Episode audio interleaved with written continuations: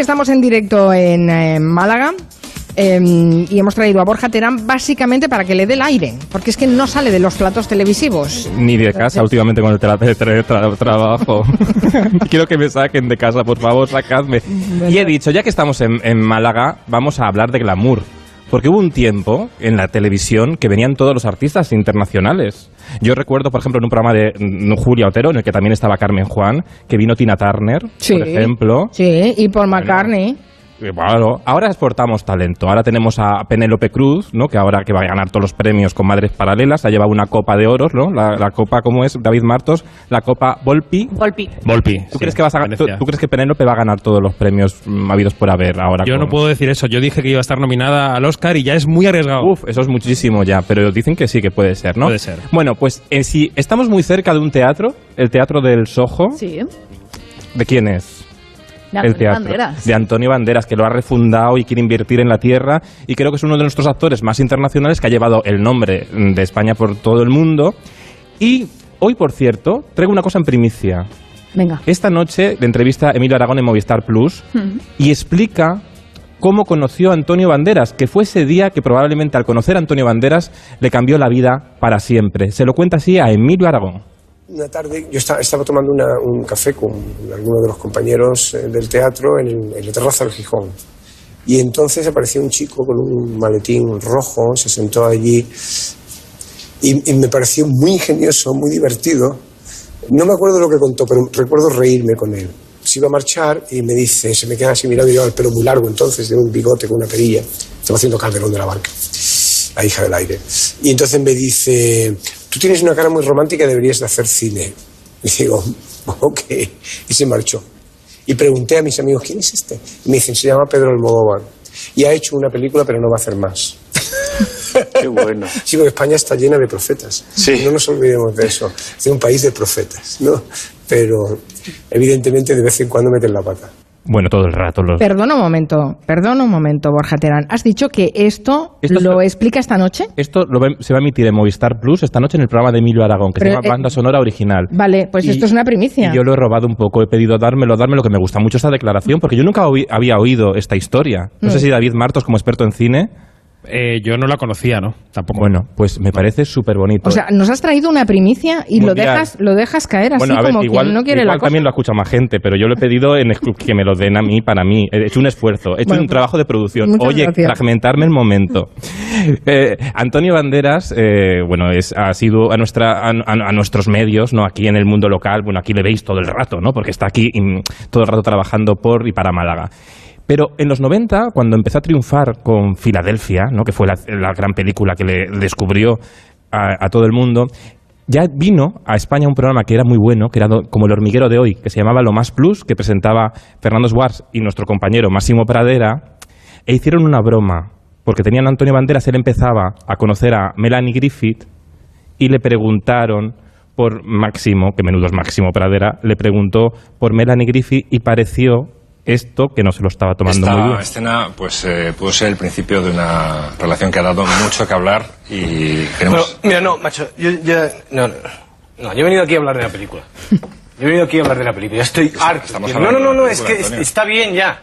Cada vez que vengo a España, macho, es la misma historia, la misma película, no, periodistas persiguiéndome en todas partes. No puedo vivir así, macho. No, no, no, está, cual- cualquier cosa. No, no, vamos a ver. admito ya. No, como, como Paco Umbral, ¿sabes? Él va a hablar de sus libros, yo voy a hablar de mi película y se ha acabado el tema. Bueno, qué indignación. ¿Qué mal rollo os lo creéis?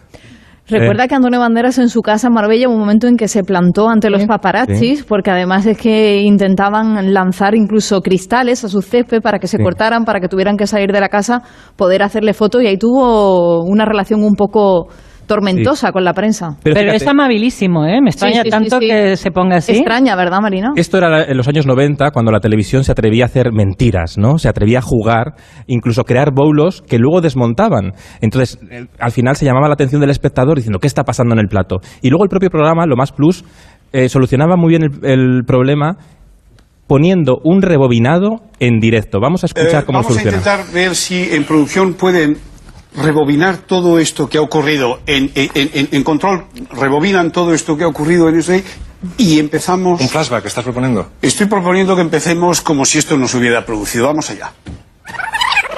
y ahí, y ahí rebobinan en directo, la cinta como para atrás, el programa se hacía en directo. Y de repente, cuando acaba el rebobinado, que dura un buen rato, pasa esto.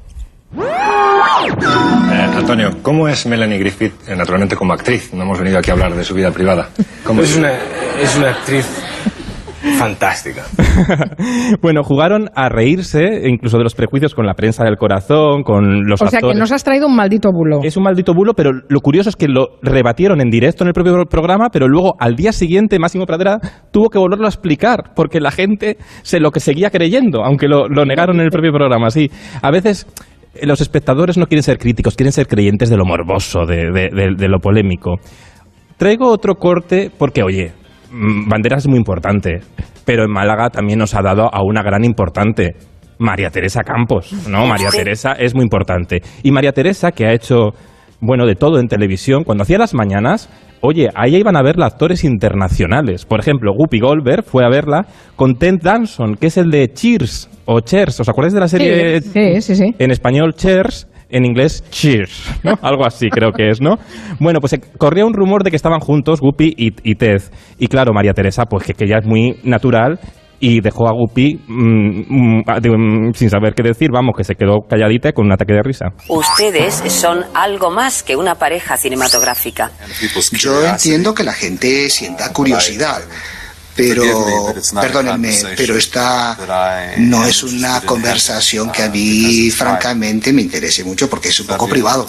De todas formas, cuando yo he visto que la película Made in America está producida por Michael Douglas, he pensado que esto era una campaña de promoción porque nadie como el señor Douglas para hacer la promoción de una película. bueno, muchas gracias. Yo Guppy Goldberg flipando en este momento. Es como si tú tuvieras a Brad Pitt delante, Mari Carmen. Este audio. Sí. Sí. No, Es un poco de, de- de exaltación del, del talent delante, ¿no? Ya, ya, pero, pero Whoopi Goldberg se parte la caja. Totalmente, totalmente.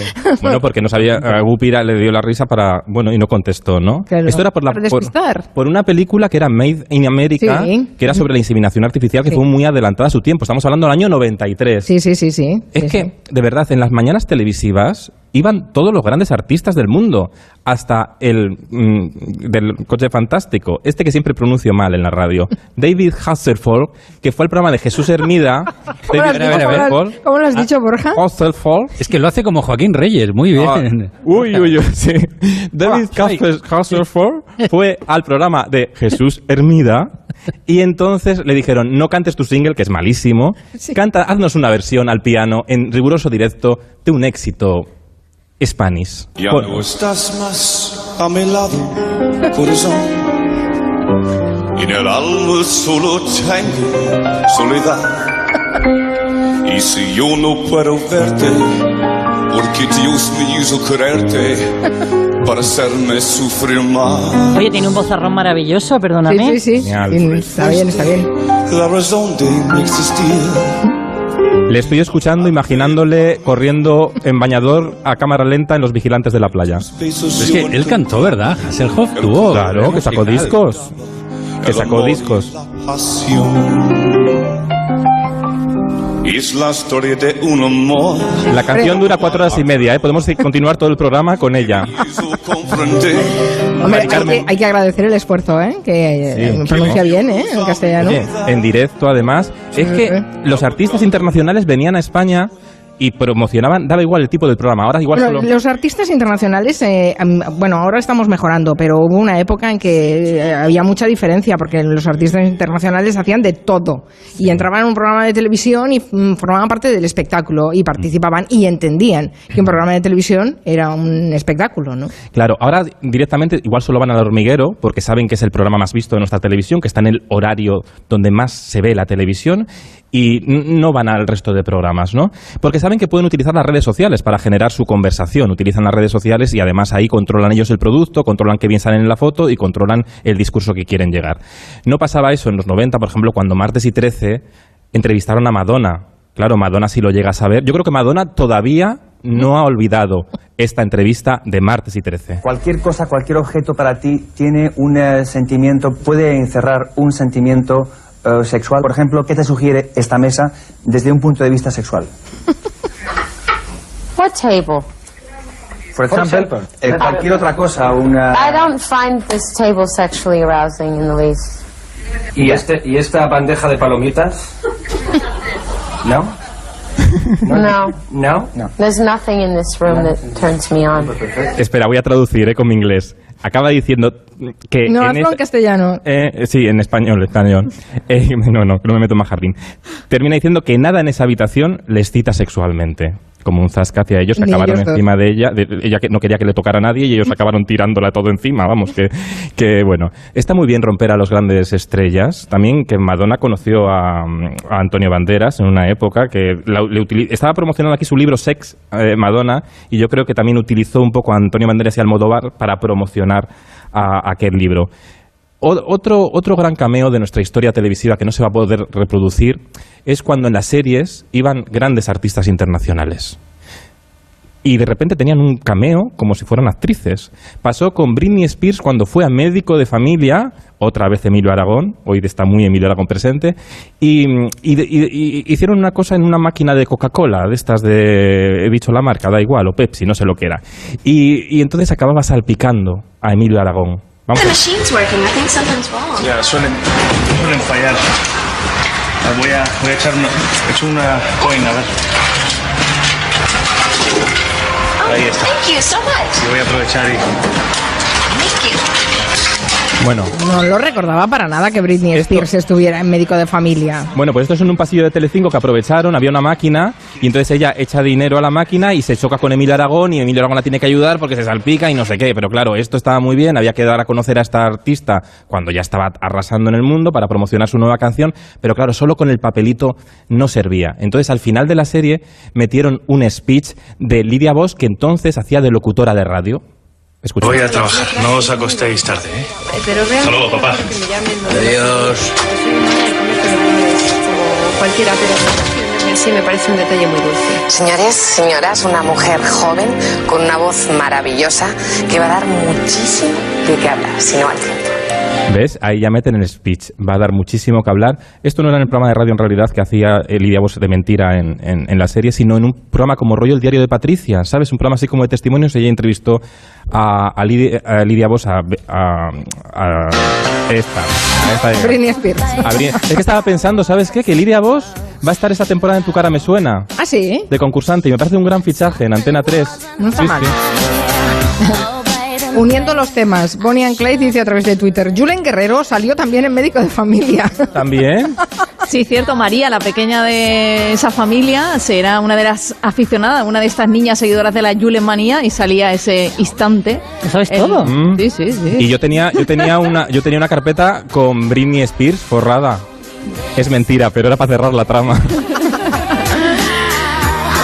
Dice agente Smith, dice, yo tenía una carpeta forrada con fotos de Robert Prosinecki para que nadie la tocara. Era disuasoria. Mari Carmen Juan está bailando por Britney Spears. En casa no lo podéis escuchar. Si no se ha visto, no se ha visto prácticamente, chivato, eres te has chivado. Vas un poco, la cazadorcilla que llevas es un poco Britney, también así rosita. Borja, tómate algo. Adiós, me voy. Anda, anda. Borja, Carmen lo baila todo en el estudio.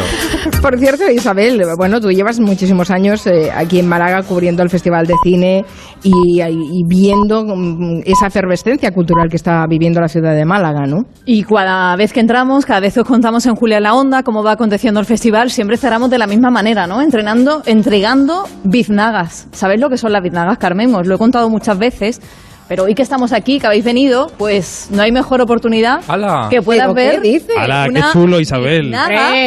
Biznaga, Vamos porque a narrarlo. contamos. Está Carmen abriendo una Eh, caja por verde a la por favor. Debería ser de oro porque esto es el mejor programa, favor, ¿no? por Porque la por mejor favor, película La tiene biznaga que le ha traído Isabel Sánchez. la biznaga. Pero qué bonito, por favor. David, no sé si es mejor la de oro, la de plata, pero esta queda muy bonita, ¿no? La de Carmen, la mejor la de Carmen. Esta es muy auténtica. Muchísimas gracias, Isabel, y, y seguimos contigo. con- De todo el contigo. equipo de Onda Cero Málaga, para todo el equipo de Julia en la Onda. Pero vamos porque- a llevar a Julia Otero, que, que siente mucho no poder estar nosotros abriendo esta temporada en Málaga, pero que no se va a perder el próximo viaje porque volveremos, claro, volveremos. Muchas gracias, Isabel. Gracias, Borja. Gracias.